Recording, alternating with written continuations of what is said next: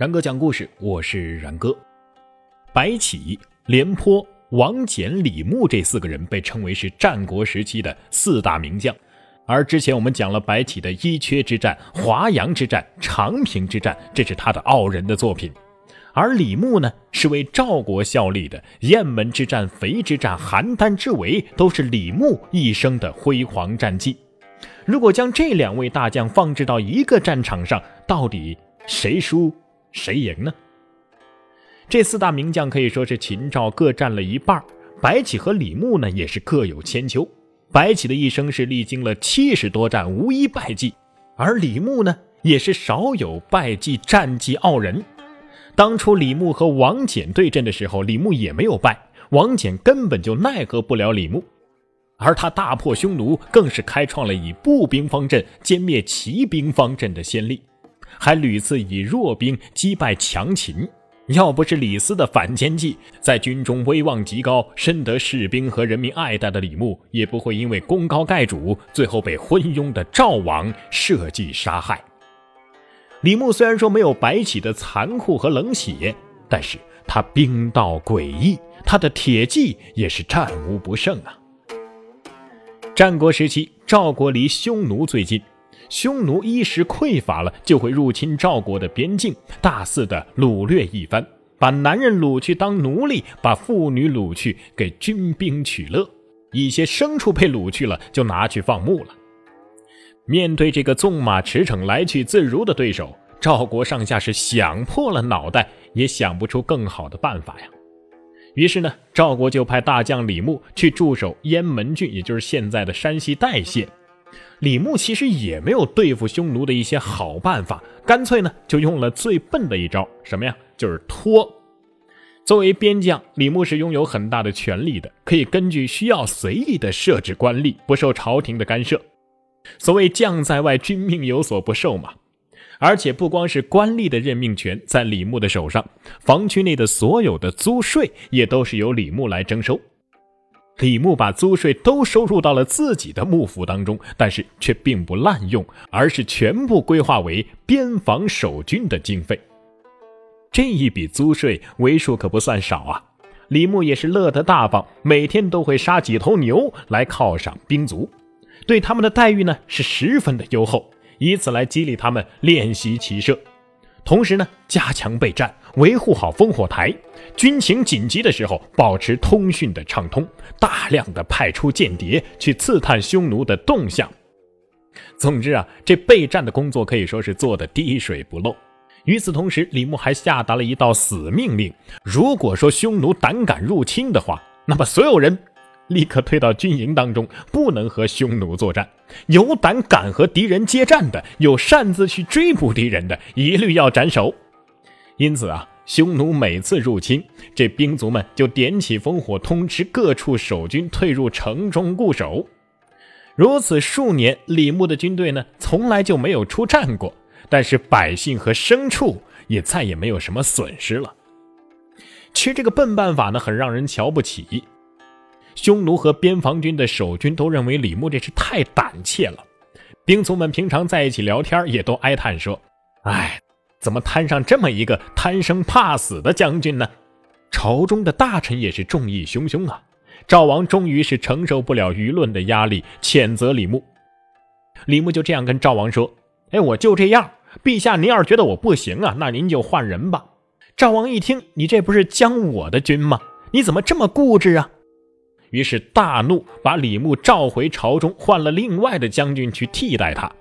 这个将军倒是很有进取心，匈奴一旦入侵，立刻出战。但是匈奴可是人强马壮，赵国的军队根本就不是对手。不仅呢战事减员，百姓和牲畜的损失也相当的大，边境上几乎是不能耕种和放牧了。赵王一看这可不行啊，于是又来请李牧重新出山。这次李牧像对待匈奴一样来对待赵王，也来了一个拖字诀，闭门不出，称自己有病。赵王只好厚起脸皮，好几次强迫李牧去雁门郡抵御匈奴。李牧呢，则是端足了架子，这才说：“赵王啊，您要是非用我不可，我的策略还是像以前一样，您看着办吧。”赵王呢只好答应。这李牧回到了雁门郡，是故技重施，匈奴呢更是有劲儿无处使，这又是好几年一无所得，只好继续嘲笑李牧：“你就是一个胆小鬼。”手边的将士过着这种平和的生活，不光是粮饷不缺，每天还有丰厚的赏赐，那人人都是渴望战斗的。李牧在这个时候看时机已经成熟了。于是精选了一千三百辆战车、一万三千匹战马、五万名勇士、十万名弓弩手，全部组织起来训练作战。同时一反常态，派牧人把牲畜都赶出去，大模大样的放牧。匈奴一看这种形势，反而不敢贸然进攻了，先派这个先头部队试探性的入侵。这个李牧呢，就命令数千人的接战部队稀里哗啦的是一触即溃。这单于一听先头部队的汇报，立即就率领主力部队大举的入侵了。这时候，李牧在部下骑兵从左右两翼包抄匈奴，大破匈奴十几万铁骑呀。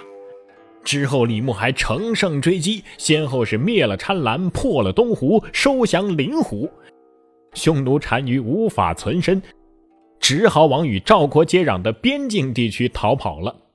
其后的十几年时间里，匈奴都不敢迫近赵国的边城了。再看李牧呢，则是一发而不可收，先后和燕国、秦国大战，攻城拔寨，是战无不胜，于是被封为武安君。不过这个李牧的下场啊，也不比白起好到哪儿去，非常的凄惨。秦王嬴政吞并六国的战争开始之后，著名的大将军王翦去攻打赵国。王翦忌惮李牧的军事才能，私下里贿赂了赵王的宠臣郭开金，让他在赵王的面前构陷李牧和另外一员大将军叫司马尚，哎，构陷他们谋反。赵王这个笨蛋居然听信了这种不入流的反间计，于是呢，派人去取代李牧。李牧了解到内幕之后，拒不受命，坚决不交出兵权。于是赵王派人趁其不备逮捕了李牧，把他给杀了。而司马尚呢？也被剥夺了兵权。如此一来，仅仅三个月之后，王翦大破赵军，俘虏了赵王，赵国也就此宣告灭亡。从李牧的故事当中，我们应该能够看得出来，李牧是那种真正的睡狮。